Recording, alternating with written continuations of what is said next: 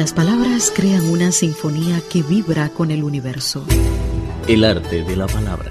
El límite posible entre la vastedad de las ciencias y las sutilezas de la vida. Literatura siempre. Saludos mis queridos amigos, muchísimas gracias por acompañarnos. Soy Abel Rosales.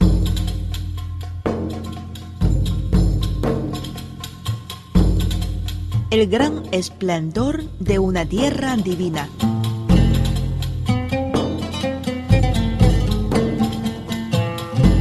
Palabra por palabra se ha fundado la memoria del mundo. El arte de la palabra. Literatura siempre.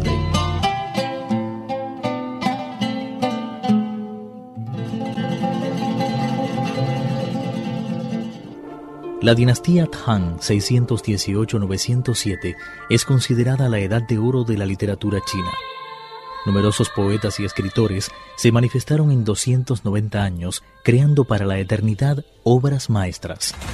Más de 50.000 poemas y 400 relatos marcaron una etapa inolvidable para la literatura mundial.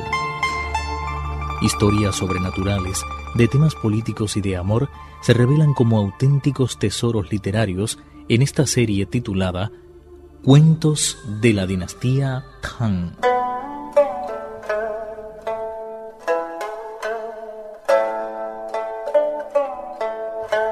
El esclavo Kung Lun.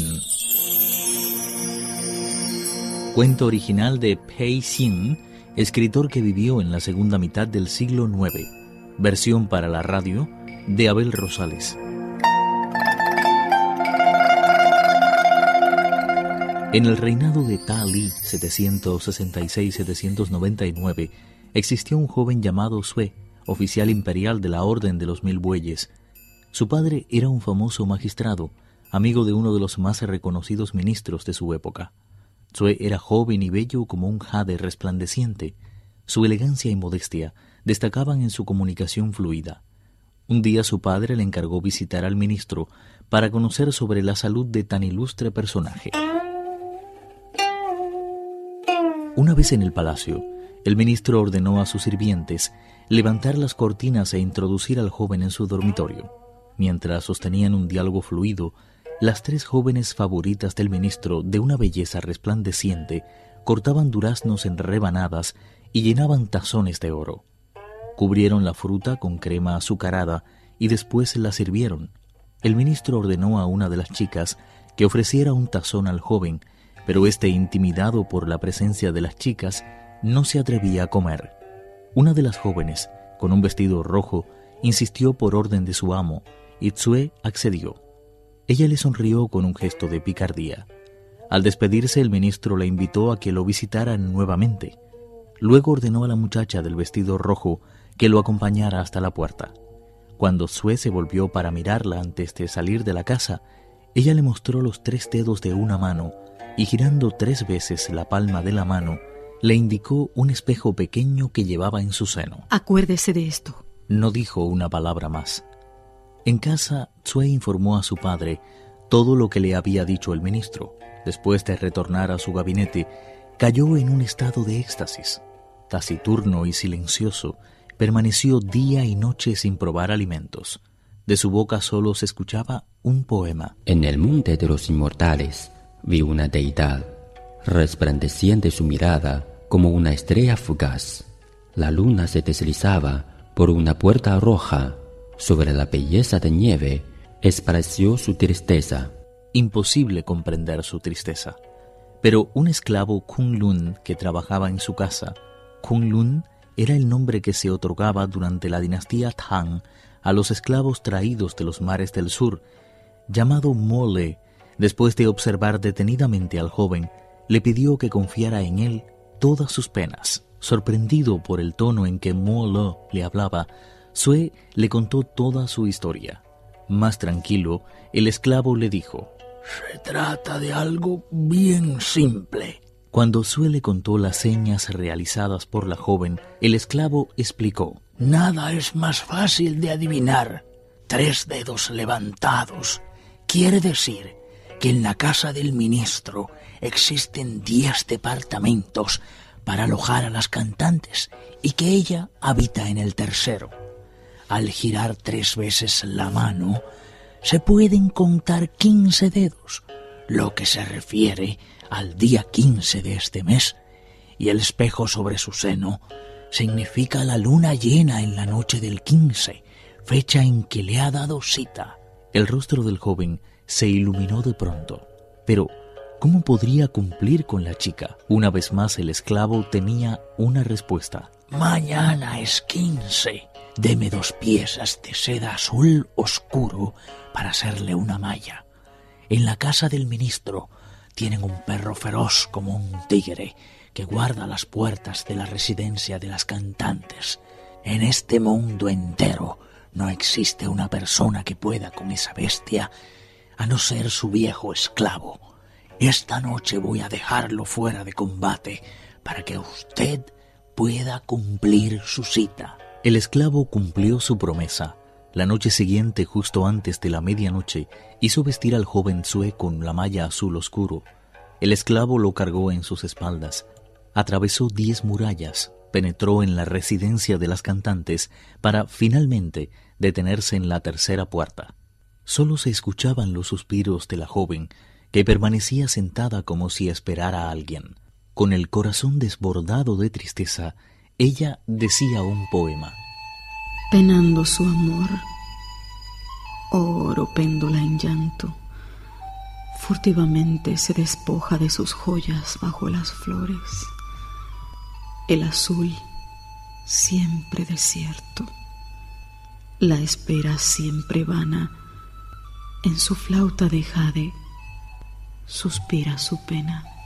Los guardias dormían a pierna suelta y no se escuchaba el menor ruido. Chue levantó las cortinas y entró. Durante un instante, la joven quedó paralizada.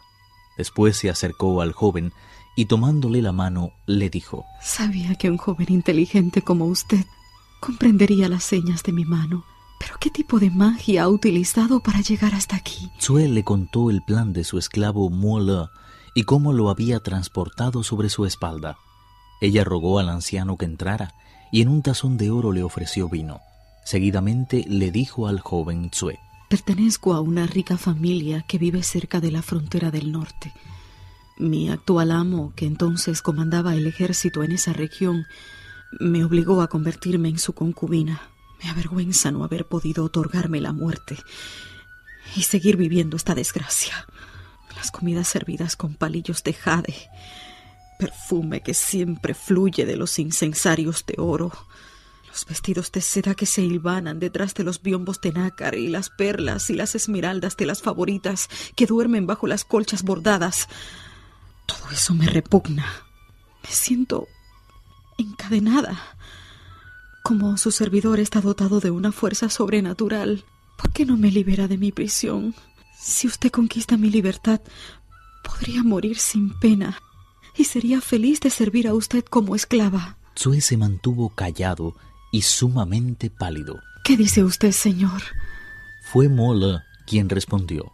Señora, si así lo quiere, la joven se mostró encantada. Moller le pidió que para empezar le dejase transportar su equipaje. Después de varios viajes, el anciano esclavo dijo, Tengo miedo de que pronto se haga de día. Entonces colocó a los dos jóvenes sobre su espalda y atravesó una decena de murallas sin alertar a ningún guardia del ministro.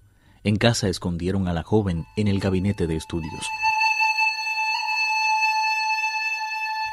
Al día siguiente, luego de comprobar la desaparición de la joven y la muerte del perro, el ministro llegó a la conclusión de que el autor del hecho era un héroe, y para evitar males mayores, prefirió que el incidente pasara inadvertido. La joven permaneció en casa de Sue durante dos años hasta que un sirviente del ministro la vio un día paseando e informó a su señor. El ministro hizo llamar a Sue y lo interrogó. Dominado por el miedo, el joven contó todo al ministro, confesando que fue el esclavo Mola quien transportó a la joven y a él hasta su casa. El ministro llegó a la conclusión de que la joven podía quedarse con Sue, pero anunció que el esclavo era un peligro público. Cincuenta guardias bien armados fueron enviados por el ministro a la casa de Tsue con la orden de capturar al esclavo Kung Lun. Con su puñal en la mano, Mo escapó por encima de las murallas como si tuviera alas de gavilán. Una lluvia de flechas no pudo alcanzarle y en menos de lo esperado desapareció totalmente.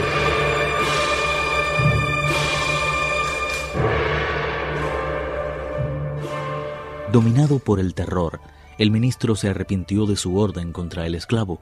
Desde ese momento se rodeaba todas las noches con un gran número de sirvientes armados con espadas y ballestas. Más de diez años después, alguien de la casa de Tsue contó que había visto a Moller vendiendo drogas en el mercado del Luoyang. Tenía un aspecto más joven y gallardo de lo que cualquiera pudiera imaginarse.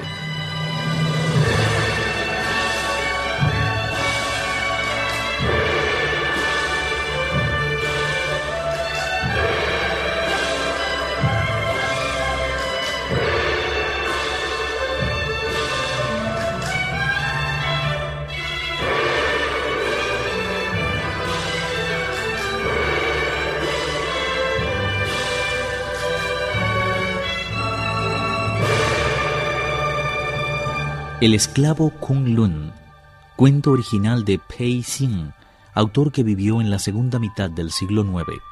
Versión para la radio de Abel Rosales. Actuaciones especiales: Karel Escusido y Guillermo Lee. Esta es una realización de Abel Rosales, quien les habla.